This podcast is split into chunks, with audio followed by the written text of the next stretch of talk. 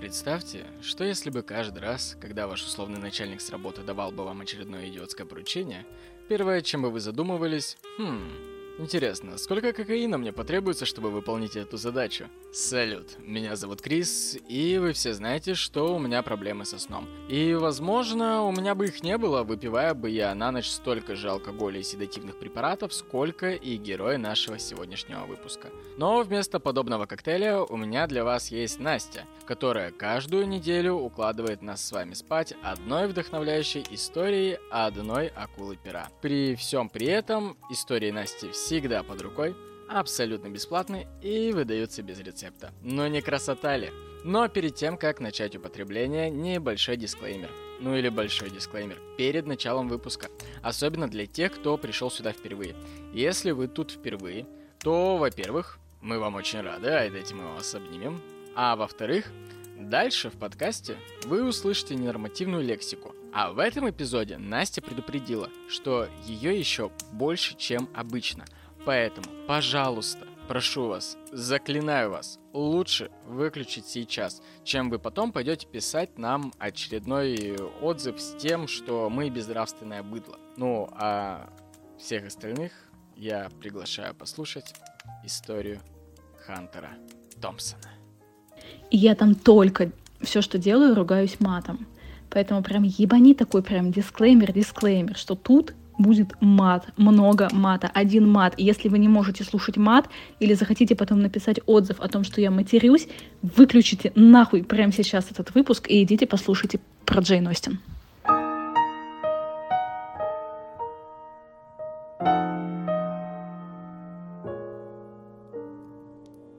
Привет! Сегодня я тебе расскажу о человеке, о котором ничего не знала. И для меня это всегда такой очень интересный эксперимент дать тебе историю, которую мне самой надо изучить с нуля. Итак, представь себе. Конец 50-х, рядовой первого класса ВВС США, вытянувшись по стройке смирно, смотрит прямо в глаза покрасневшему от ярости командиру. «Я тебя вышвырну со службы, щенок высокомерный.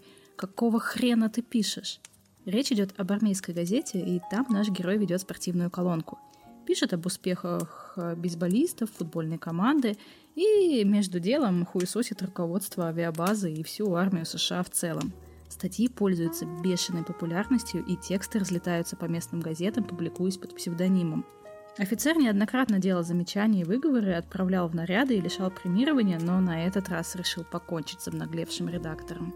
Со службы его уволили, указав в личном деле о вызывающем поведении и пагубном влиянии на сослуживцев – Наш герой ухмылялся, получая документы. На базу он попал сразу после школы, чтобы выбраться из маленького городка, уехать от бухающей матери и чтобы не слыть в своем городе малолетним правонарушителем.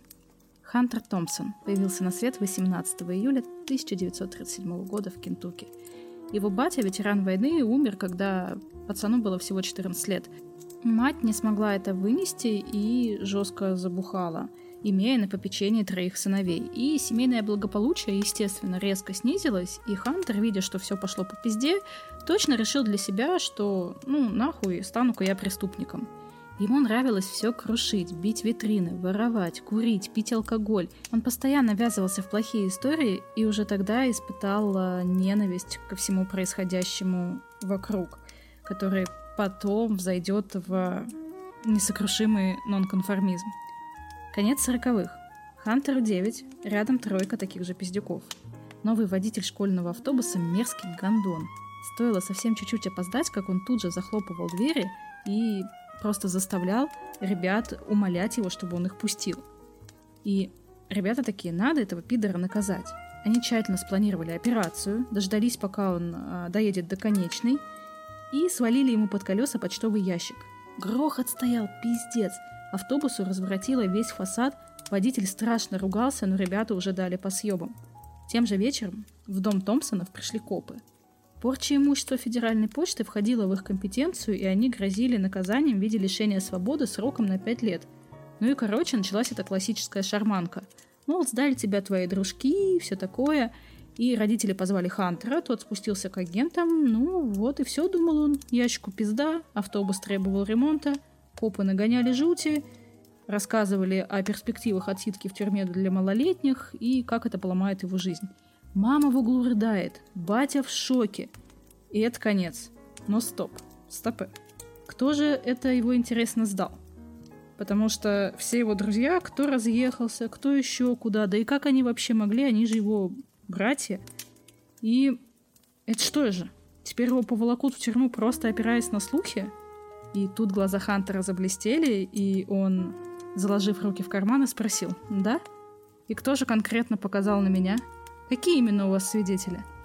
Оба переглянулись, и тут батя тоже вышел из шока и начал задавать вопросы, осознав, что представители закона немножечко пиздят.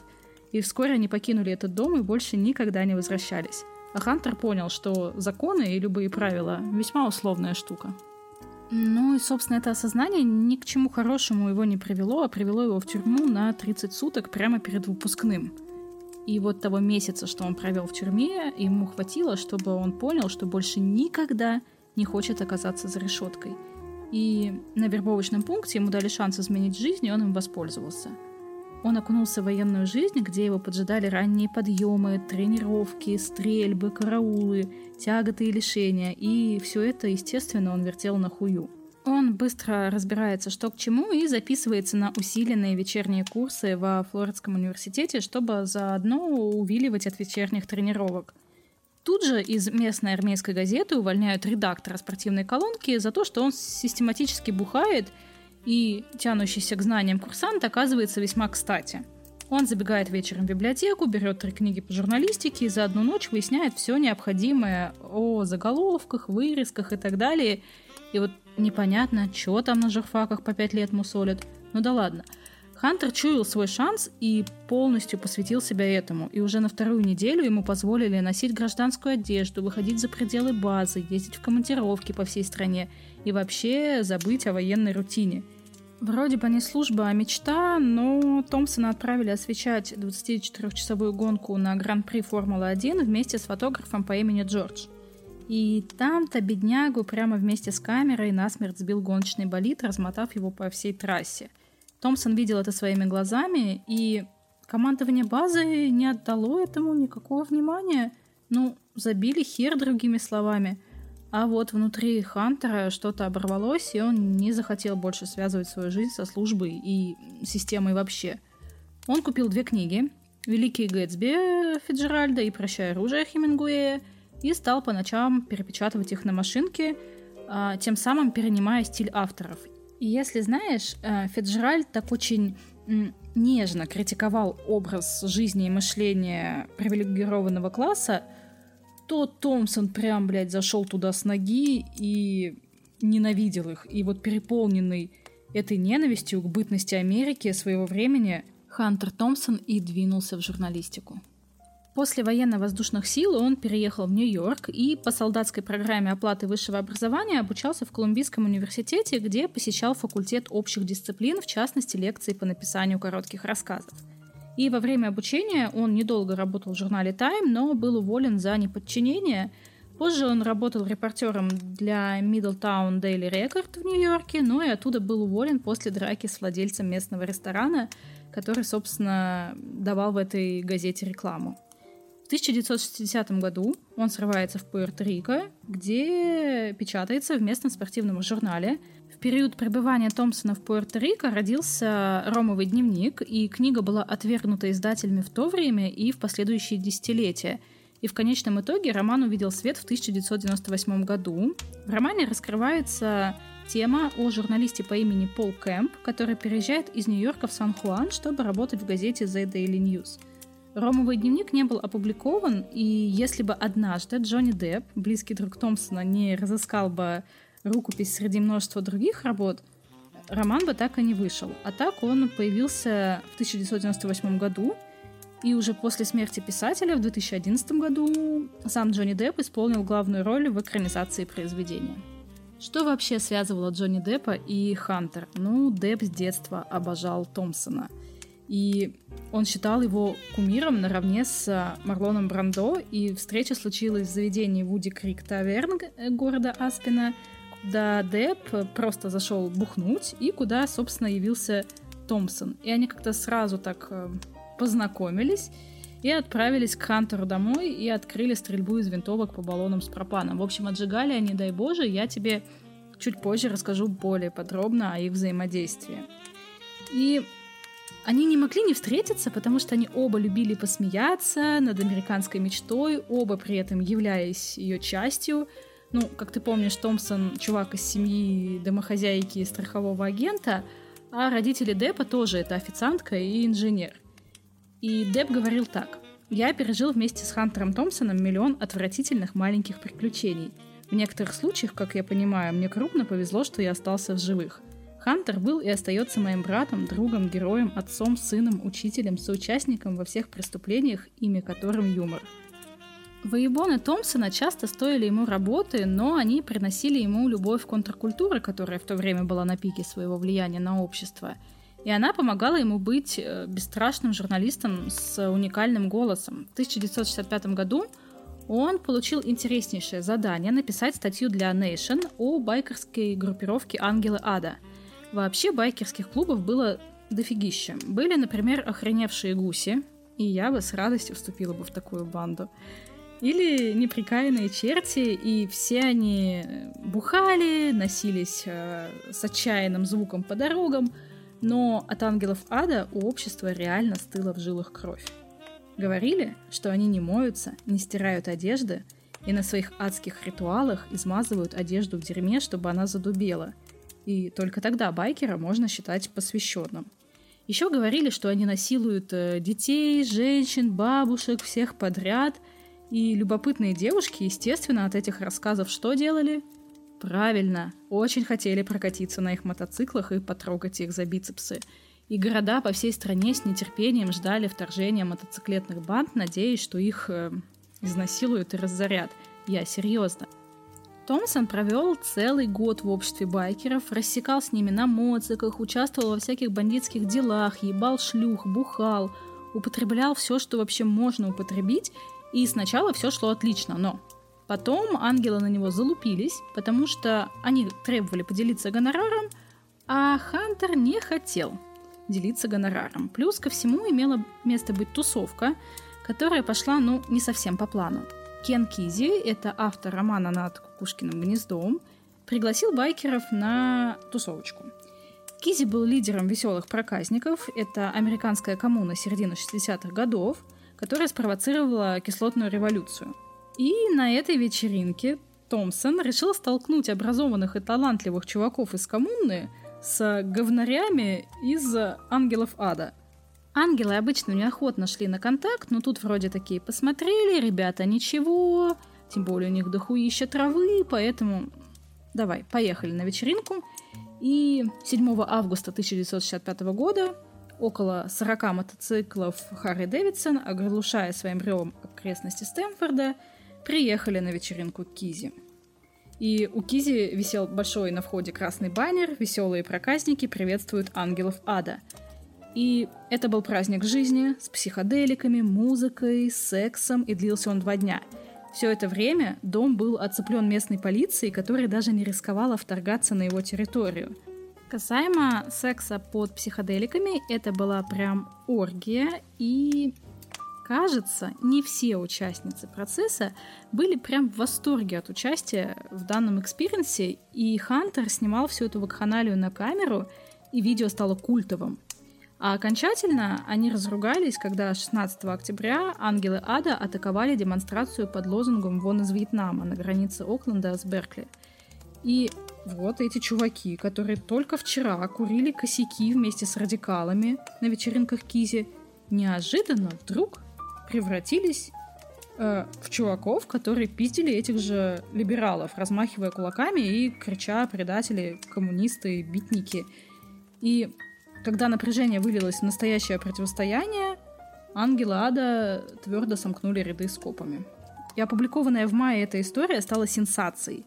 Хотя члены банды едва не убили писателя в конце периода, который тот провел с ним. То есть они его прям жестко отмудохали, его там один из чуваков буквально спас.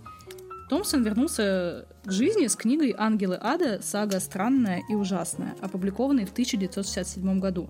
Впечатляющий рассказ от первого лица произвел взрывной эффект и утвердил Томпсона в качестве сильной журналистской единицы. Сформировался фирменный стиль писателя, и Томпсон стал отцом нового жанра в журналистике Гонза.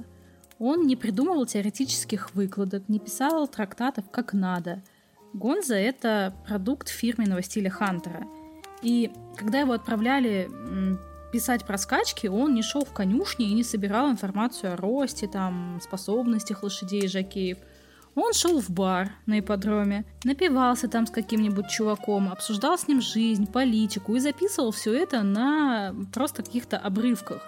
Потом приходил в редакцию и вываливал все это на редакторский стол. И Хантеру было вообще глубоко плевать на теорию, на идеи.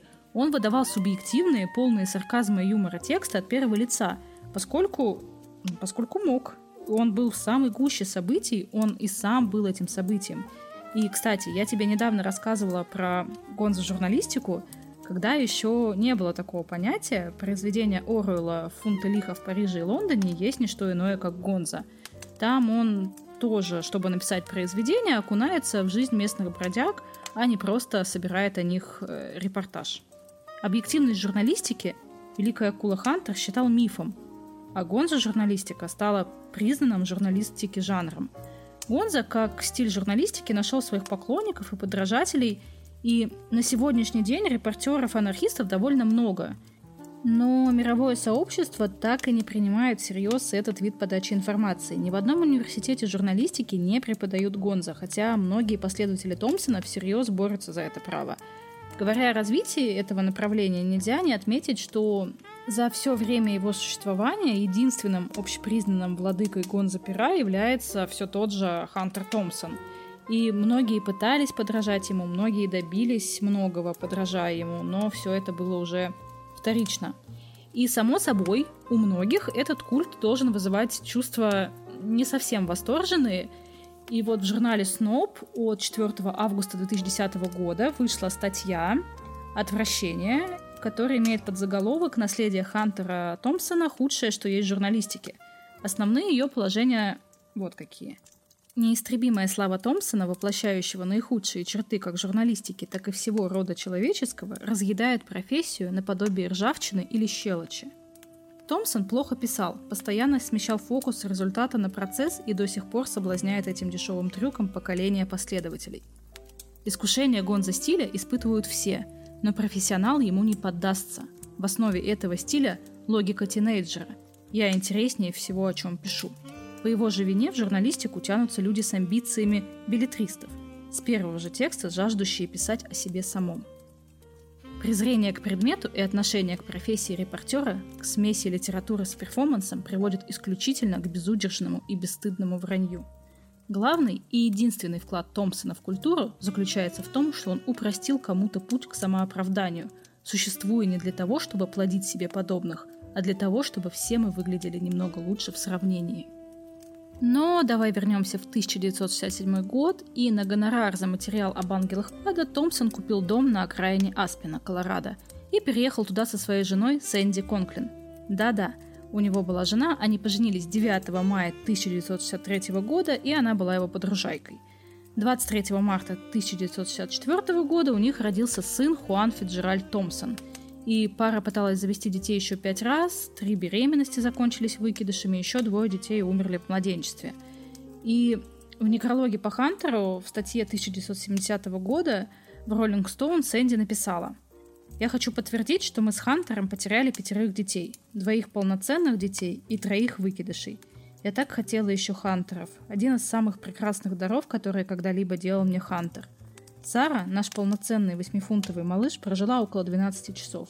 Я лежала там в больнице Аспенской долины, ожидая, и когда я увидела лицо доктора, оно было невыносимым. Я думала, что сойду с ума. Хантер склонился к моей постели и сказал, «Сэнди, если ты хочешь наведаться на ту сторону, давай. Только знай, что мы с Хуаном действительно нуждаемся в тебе». И я вернулась. После 19 лет совместной жизни и 17 лет брака Хантер и Сэнди развелись в 1980-м, но остались близкими друзьями до самой смерти Хантера. Большинство лучших работ Томпсона было опубликовано в журнале Rolling Stone в 70-х годах, и его первой статьей, напечатанной в журнале, была «Власть фриков в горах». Статья описывала его попытку получить должность шерифа округа Питкин, Колорадо, от партии «Власть фриков».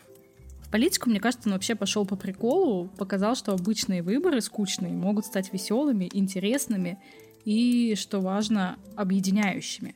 И его кампания под названием «Власть фриков» была иронией над собой, так и плевком в лицо жадным и хищным безвкусным ворам. Меня совсем не смущает слово «фрик». Быть нормальным, отклоняться от стиля, правления, которое я осуждаю в сегодняшней Америке, не только мудро, но и необходимо.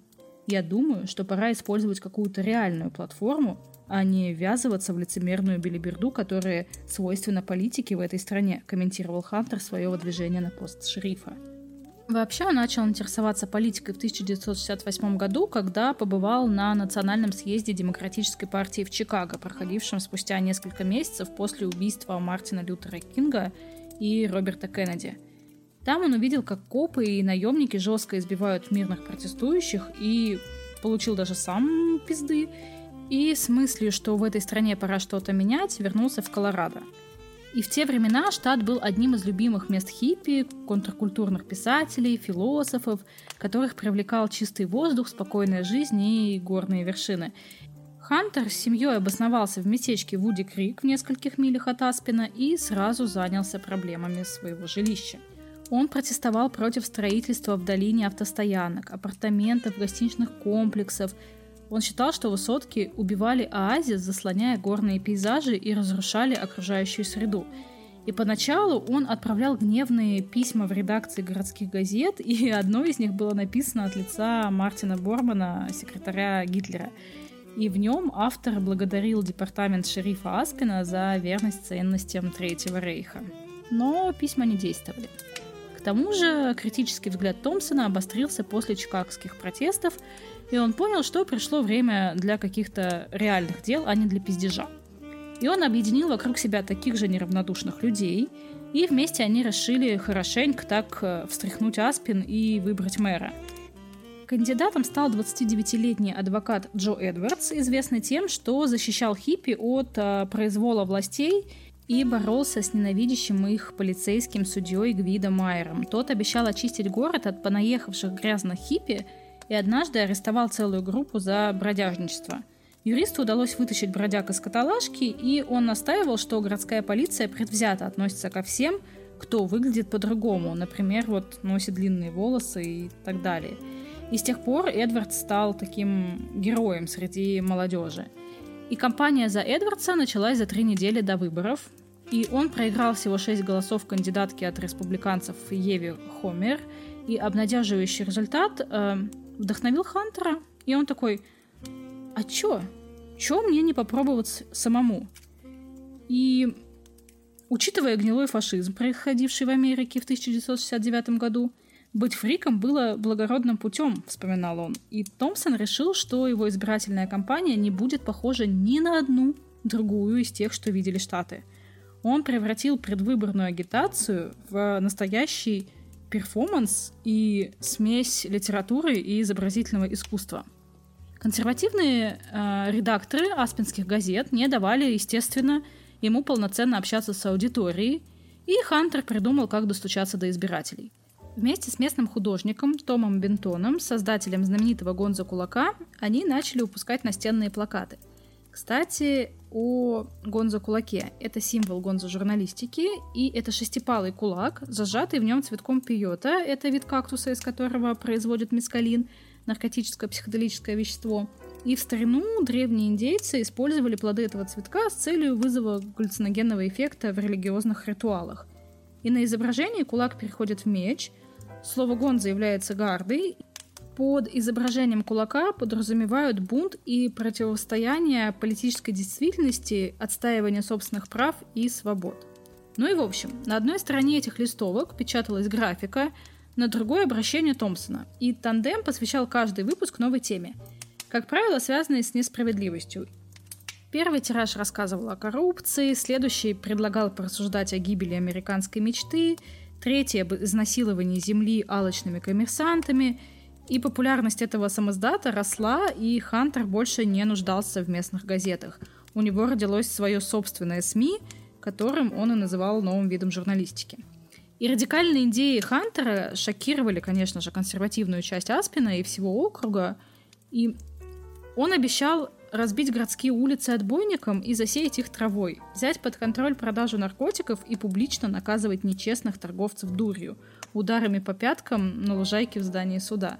Кроме того, он планировал объявить Питкин де-факто заповедником, запретив нерезидентам охоту и рыбалку, а также жестоко карать всех, кто будет причастен к любой форме земельного изнасилования – Томпсон пожертвовал и своей любовью к огнестрелу, гарантировав, что новый шериф и его заместители не будут публично ходить с оружием. А он, чтобы ты понимал, капец был фанатом взрывчатых веществ и стрелкового оружия. Однажды, когда писатель сильно напился и начал неадекватно себя вести, его жена вызвала полицию и патрульный уточнил, есть ли в доме оружие, на что она усмехнулась и такая, 22 ствола, и все заряжены. И все же открытость и искренность наряду с эксцентричным и вызывающим поведением Хантера помогла завоевать ему голоса. Он впечатлял публику красноречием, прогрессивными взглядами, в том числе на охрану природы. И Томпсон был хорош в дебатах, он даже побрился на лысо, чтобы называть своего соперника, действующего шерифа, моим длинноволосым противником. Это был чисто кек над привычкой консерваторов осуждать прически хиппи. И, конечно же, вести о компании в Аспене скоро долетели до федеральной прессы. О необычном кандидате написали The New York Times, Time, BBC, и сам Хантер написал статью о власти фриков э, в Rolling Stone. И репортаж выстрелил и, как многие считают, похоронил шансы победить на выборах. Потому что внимание всей страны было приковано к Аспину, где журналист Хиппи мог стать шерифом и впервые в США легализовать наркотики и оставить копов без оружия – это заставило демократов и республиканцев объединиться против Томпсона и лишить его необходимых голосов. Он набрал 44%.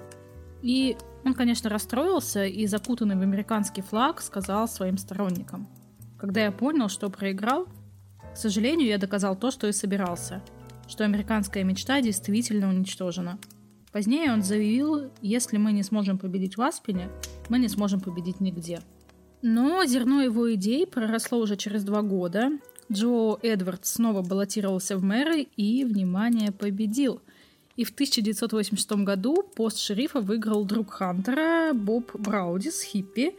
Он воплотил реформы полиции, предложенные журналистам, и переизбирался на должность в течение 24 лет – со временем сократилась и застройка, а в 2012 году Колорадо стал первым американским штатом, который легализовал марихуану. Томпсон планировал рассказать о временах смерти американской мечты, то есть о вырождении жизненных идеалов жителей США как в материальном, так и в духовном смысле. В 1971 году Хантер пишет свое самое известное произведение «Страх и отвращение в Лас-Вегасе». Книга родилась так. 1968 год. Издательство Random House, видевшее в Томпсоне золотую жилу, дает ему 6 тысяч долларов авансом и абстрактное задание написать об американской мечте. Томпсон работал над статьей об убийстве полиции Лос-Анджелеса журналиста Рубина Салазара, корреспондента Лос-Анджелес Таймс и гражданского активиста. Салазар погиб в результате попадания ему в голову кассеты со слезоточивым газом, когда он сидел в кафе после антивоенной демонстрации. Увидев, как полиция забивает протестующих, словно скот, Томпсон понимает, что американская мечта издохла как раз на излете 60-х. Важным источником информации для статьи был адвокат Оскар Зетта Акоста. Статья была опубликована в апрельском номере журнала Rolling Stone за 1971 год под названием «Странное громыхание в Атлане». Общение с Акостой Томпсон решил совместить с выполнением другого журналистского задания – Респектабельный глянцевый журнальчик Sports Illustrated заказал ему репортаж с гонок Mint 400, проходивших с 21 по 23 марта 1971 года.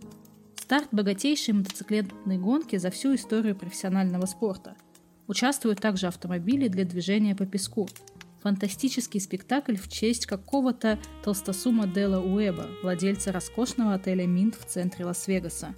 Именно так гласил пресс-релиз – Томпсон и Акоста отправились в Лас-Вегас на большой красной акуле, арендованном кабриолете Chevrolet Impala, полностью набитом наркотой.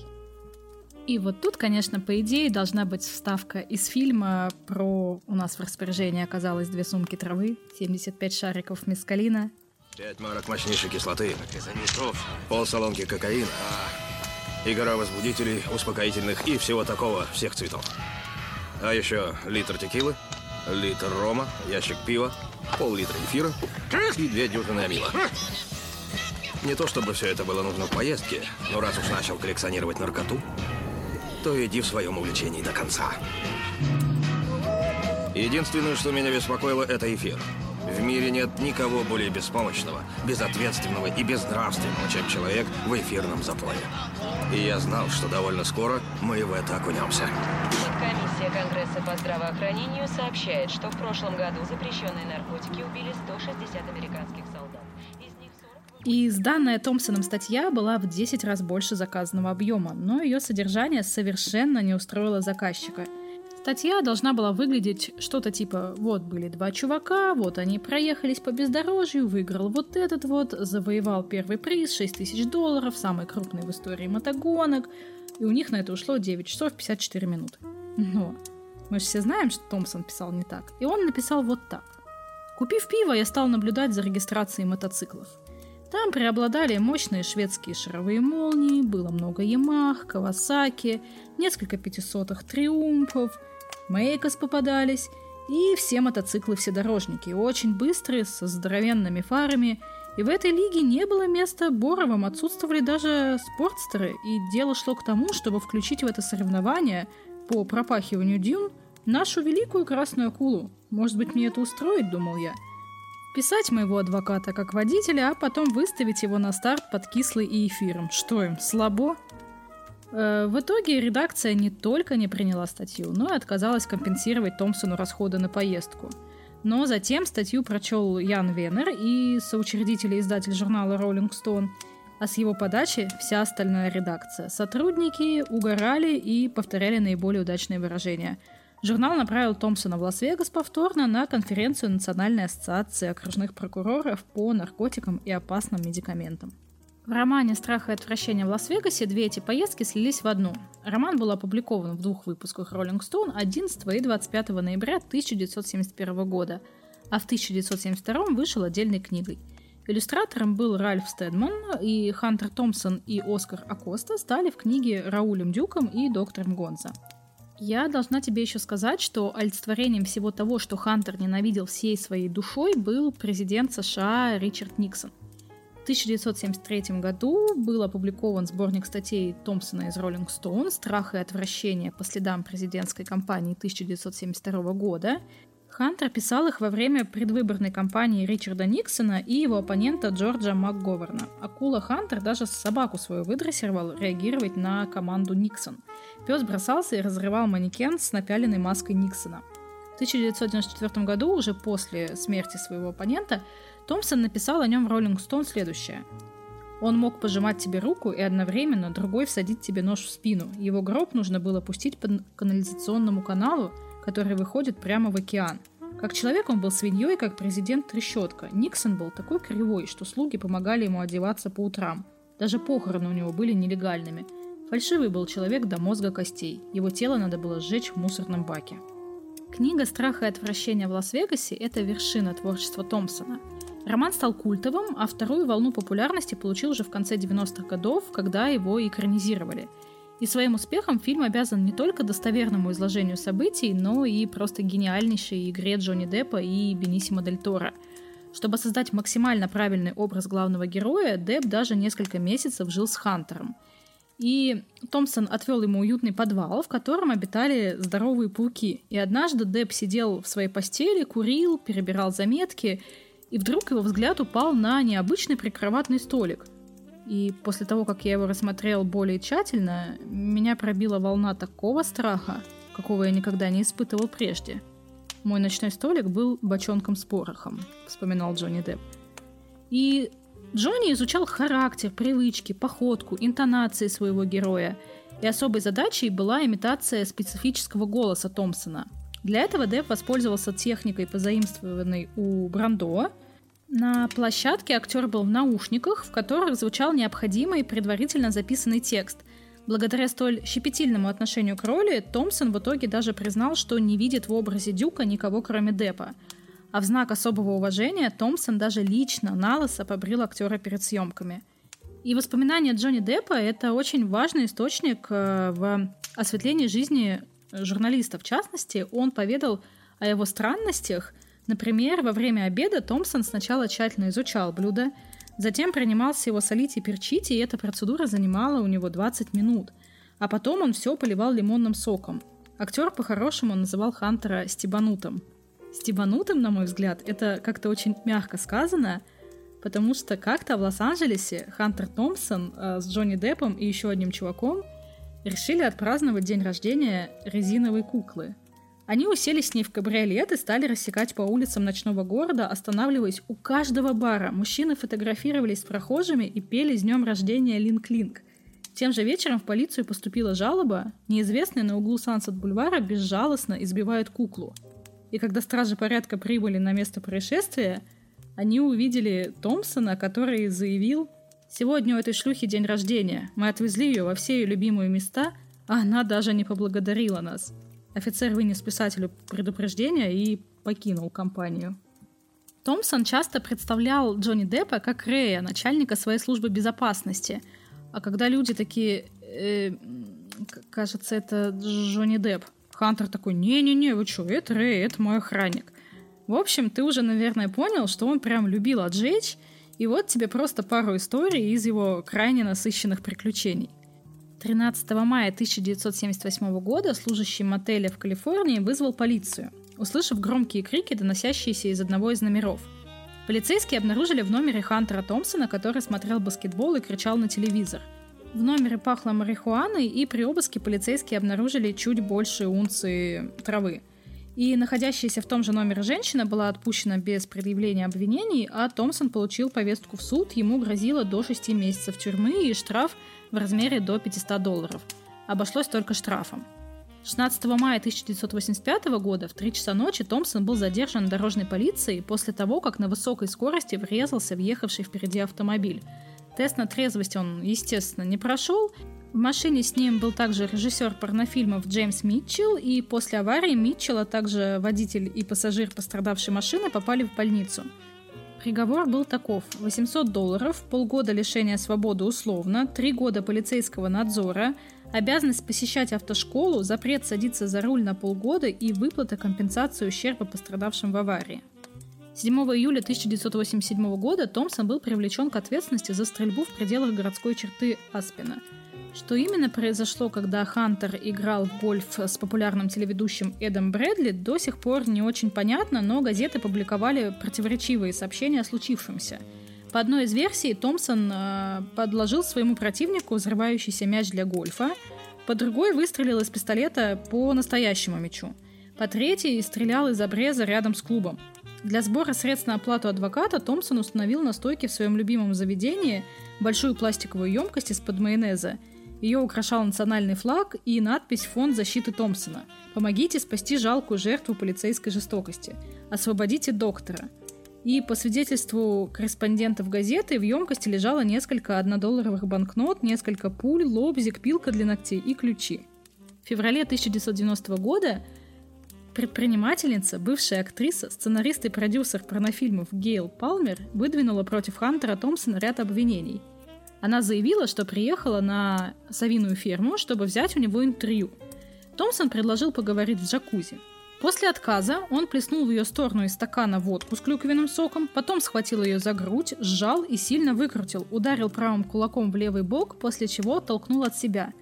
Когда он направился в комнату, где держал оружие, Палмер, схватив свою сумочку, выбежала на крыльцо. Затем за ней приехало такси и отвезло ее в гостиницу – также она утверждала, что видела, как Томпсон и другие находившиеся в доме нюхали кокаин. Томпсон заявила о своей невиновности, а историю конфликта рассказывал совсем по-другому. Женщина была пьяна, хотела заняться с ним сексом, он ее оттолкнул и при этом случайно задел рукой по груди. Он также считал, что скандал Палмер нужен, чтобы привлечь внимание к ее бизнесу, торговле нижним бельем и товарами для взрослых. Томпсон заявил корреспонденту своей газеты The San Francisco, что планирует арендовать зал оперного театра Аспина и провести там показ порнофильмов, в съемках которых его обвинительница участвовала в качестве актрисы, режиссера или продюсера. Дело осложнялось тем, что, расследуя обвинение, полиция провела обыск в доме Хантера, и за время 11-часового обыска были найдены небольшое количество кокаина, более унции, марихуаны, таблетки ЛСД, транквилизаторы, 4 динамитные шашки и 3 детонатора. Адвокат Томпсона заявил, что прокуратура не может доказать, что наркотики и взрывчатка принадлежат его клиенту. Томпсон сказал, что обыск был настолько тщательным, что полиция могла найти наркотики, забытые гостями после какой-нибудь вечеринки 3000 лет назад – что касается взрывчатки, то по утверждению адвоката ее хозяином был друг Томпсона, взрывавший с ее помощью, что бы ты думал, бобровые плотины. И обвинение в употреблении кокаина было снято на стадии предварительных слушаний, а в суде прокурор попросил снять обвинение в хранении наркотиков и сексуальных домогательств в связи с недостаточным количеством доказательств.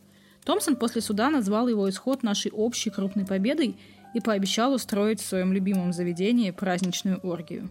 Кстати, о кокаине. Знаешь, что у Томпсона, как и у любого уважающего себя писателя, был распорядок дня. И вот какой он был. Подъем в 3 часа дня. В 3.05 виски и утренняя газета, сигареты. 3.45 кокаин. 3.50 еще один стакан чиваса, сигареты. 4.05 первая чашка кофе, сигареты. 4.15 кокаин. 4.16 апельсиновый сок, сигареты. 4.30 кокаин. 4,54. Кокаин. 5,05. Кокаин. 5,11. Кофе, сигареты. 5,30. Больше льда в виске. 5,45. Кокаин. Снова и снова. 6,00. Курение травы, чтобы снять напряжение дня. 19.05. Посещение закусочной, на обед пиво, две маргариты, салат из капусты, салат тако, двойная порция жареных луковых колец, морковный пирог, мороженое, оладьи из фасоли, сигареты, еще бутылка пива, кокаин и перед тем, как поехать домой, снежный конус, стакан тертого льда, на который выливается 3 или 4 мерных стаканчика чиваса. 21.00. Начало серьезного приема кокаина. 10.00. Прием капель кислоты. 11.00. Французский ликер, кокаин, трава. 11.30. Кокаин снова и снова. 12.00. Полночь. Хантер готов писать. 12.05, 6.12.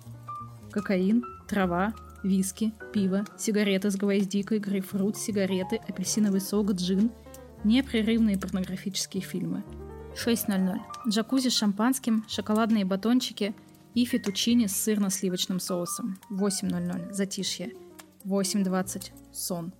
Ну, неплохой распорядок дня, я считаю. Хантер Томпсон также оказал влияние и на массовую культуру и стал даже прототипом комиксов – Трансметрополитен — это серия комиксов в стиле посткиберпанк, автором сценария который является Уоррен Эллис, а художником-иллюстратором Дерек Робертсон. Сначала комикс создавался под маркой Helix, принадлежавшей издательству DC Comics, но по прошествии года успешных продаж серия стала издаваться под маркой Vertigo. И это такая социальная политическая сатира чистой воды, которая рассказывает историю о новом социуме в недалеком будущем в сеттинге киберпанка – Главный герой комикса – отбитый, дерзкий, бросающий вызов системе журналист Спайдер Иерусалим. Иерусалим ведет свою собственную колонку, где он вытаскивает наружу все пороки города, не стесняясь обо всем рассказывать как можно более детально. Результат – Спайдер наживает себе много врагов, как со стороны политики, так и со совершенно разных неожиданных сторон общества, которых он как-то задел – и подход Иерусалима к статьям подан как раз в стиле Гонза. Он не просто оказывается посреди какого-то события, но пробивается в самый его центр, туда, где лучше всего видна картина в целом. Все эмоции, перетекающие в статью, отражаются на его лице и в поведении, и чем дольше он пишет, тем больше распаляет свою ярость, а под конец материала выдыхается, как уставший спринтер – он корчит злобные рожи, орет на редактора, бешено выкуривает сигареты одну за одной, выдыхая дым через нос, подобно разъяренному быку. Работа художника просто отлично передает все то, что творится в эти моменты в душе у чокнутого журналиста. Несмотря на потоки цинизма, грязи, злого юмора, оскорблений и сарказма, несмотря на паузы, читатель ловит волну и понимает, что этот человек пишет не грязь ради грязи, а действительно пытается безжалостно, пускай даже и в ущерб себе, вычленить из происходящего что-то, чтобы явить это миру. И в комиксе действительно очень много черного юмора, сквернословия, разговоров о политике и размышлений о религии. И данная ежемесячная серия начала выходить в 1997 году и завершилась в 2002. Позже она была перепечатана в виде 10 томов э, в бумажной обложке. В серию также входят два спецвыпуска, в которых сценки жизни Спайдера иллюстрированы множеством разных комиксистов. Томпсона очень волновала жизнь Хемингуэя, но ты же помнишь, он еще в юности перепечатывал его произведения и вдохновлялся его стилем. Так вот, Томпсон приехал домой к жене Хэма, чтобы написать эссе. Он пытался выяснить, что же понравилось Хемингуэю в небольшой деревне Вайдаха. И в эссе, в частности, упоминаются большие оленьи рога, которые висели над входной дверью в доме Хемингуэя. И тут что-то Томпсона переклинило, и он решил, а чё бы не спиздить? И, собственно, спиздил и повесил их в своем гараже. И единственное, что уберегло Хантера Томпсона от того, чтобы Хемингуэй не дал ему пиздюлей, потому что, как ты помнишь, Хемингуэй любил это дело, это то, что он уже года три как пустил себе в голову пулю. И жена Анита э, отдала потом, уже после смерти Томпсона, рога назад вдове Хемингуэя, и даже сказала, что вообще-то Хантеру было ну, немного стыдно за свой поступок. Да, Хантер женился второй раз 23 апреля 2003 года на своей ассистентке Аните Беймук, и их личная жизнь была довольно счастливой вплоть до самой смерти писателя. Непростые отношения складывались у него с одним из его братьев. Младший брат Джеймс жаловался, что Хантер оскорблял его из-за гомосексуальности и что они никогда с ним не были близки. И он говорил, что вообще-то, пока Хантер отсутствовал, он ухаживал за пьющей матерью, и ему приходилось периодически вызывать такси, чтобы поднять мать с тротуара, на которой она падала без чувств. Э, Джеймс умер от СПИДа 25 марта 1993 года. А 21 февраля 2005 года в местечке Вуди Крик поблизости от города Аспен, штат Колорадо, раздался выстрел – оборвавший жизнь одного из самых экстравагантных писателей 20 века. Свой последний уикенд 67-летний писатель провел вместе с сыном, невесткой и внуком, и с недавних пор его стали преследовать травмы и болезни, он перенес перелом ноги и операцию на бедре. А Уилл и Дженнифер были в соседней комнате, когда они услышали выстрел, и тем не менее они приняли его за упавшую книгу и продолжили заниматься своими делами, играли, фотографировали, а Томпсон в это время сидел за своей печатной машинкой, уже мертвый. И они сообщили в прессу, что не верят, что его самоубийство было вызвано отчаянием, а было хорошо обдуманным актом после множества болезненных медицинских процедур. Жена Томпсона, Анита, которая в момент смерти мужа находилась в спортзале и разговаривала с Томпсоном по телефону, когда он покончил с собой, тоже не сразу поняла, что произошло. Художник и друг Ральф Стедман написал, «25 лет назад он сказал мне, что он почувствовал бы себя действительно в западне, если бы не знал, что может убить себя в любой момент. Я не знаю, смелость это или глупость, или еще что, но это было неизбежно. Я думаю, правда, которая объединяла все, что он писал, в том, что он имел в виду именно то, что он говорил. Если для вас это представление, что ж, хорошо. Если вы думаете, что это как-то просветило вас, что ж, это еще лучше.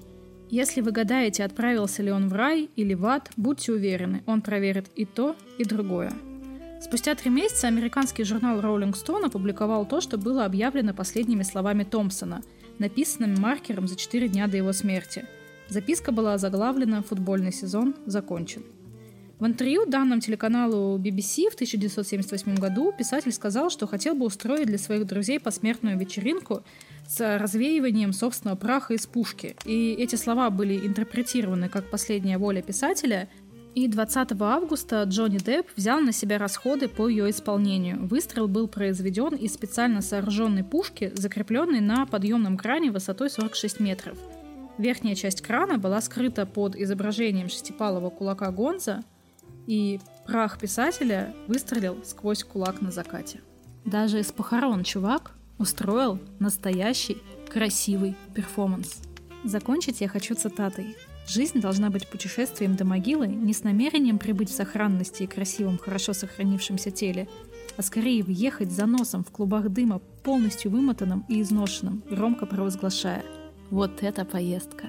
Спокойной ночи. Кажется, у меня новый фаворит среди всех Настиных историй. Причем я знаю историю этого человека с юности. Знаю и восхищаюсь настолько, что когда нам было по 19 лет, мы хотели набить себе татухи с флагом Гонза на запястьях. Мой тогдашний кореш журфака, кстати, все-таки ее набил. Вклад Томпсона в нашу сегодняшнюю культуру и в мою жизнь в частности очень трудно переоценить. И даже если вы не знакомы ни с одной его работой, поверьте, вероятно, косвенно он так или иначе повлиял и на вас. Но это не точно. И Настя знала, как для меня важна эта история, и как я хотел, чтобы ее услышали. И она очень сильно переживала при написании. Она переживала, что вдруг она не напишет так, чтобы история звучала по-новому для тех, кто ее уже знает. И знаете, для меня она звучала по-новому. Я слушал, как в первый раз. Спасибо тебе.